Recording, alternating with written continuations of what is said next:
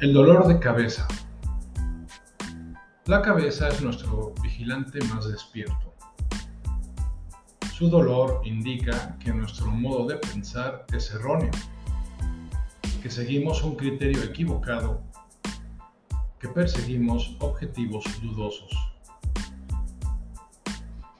Cuando la cabeza da la alarma por medio de dolores es que ha llegado el momento de desechar la obsesión del yo quiero la ambición desmedida que nos empuja hacia arriba.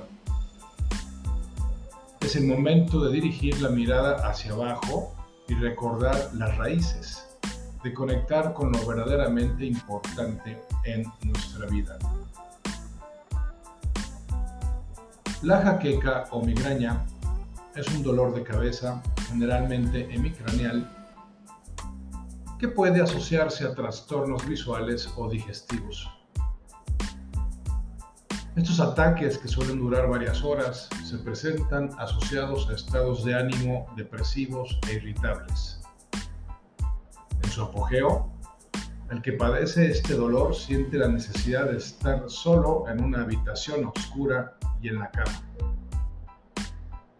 Detrás de su sintomatología se presenta un desagrado a ser presionado y tal vez a lo sexual.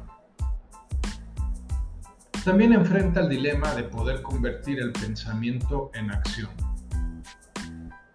En el que padece este problema encontramos conflicto entre instinto y pensamiento, entre abajo y arriba, lo que conlleva el intento de utilizar la cabeza como puerta de escape o campo de maniobras para resolver problemas que solo pueden plantearse y resolverse en un plano distinto.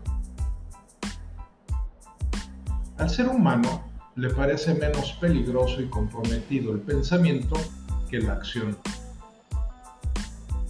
Pero no se puede sustituir la acción con el pensamiento, sino que el uno tiene que apoyarse en el otro. Si solo se piensa, pero no se actúa, la cabeza se ve presionada. Lo que tendría que cuestionarse y reflexionar quien padece de dolor de cabeza es lo siguiente. ¿Qué tema suele ocupar mi cabeza y obsesionarme? ¿Qué cosas no acepto del mundo o de la vida? ¿Tengo una ambición desmedida? Soy una persona testaruda. Disfruto lo sexual y me permito la experiencia de placer. Y finalmente, ¿qué no me atrevo a llevar a cabo que sé que debería comenzar a hacer ya? El síntoma emocional característico de esta enfermedad es la tensión nerviosa.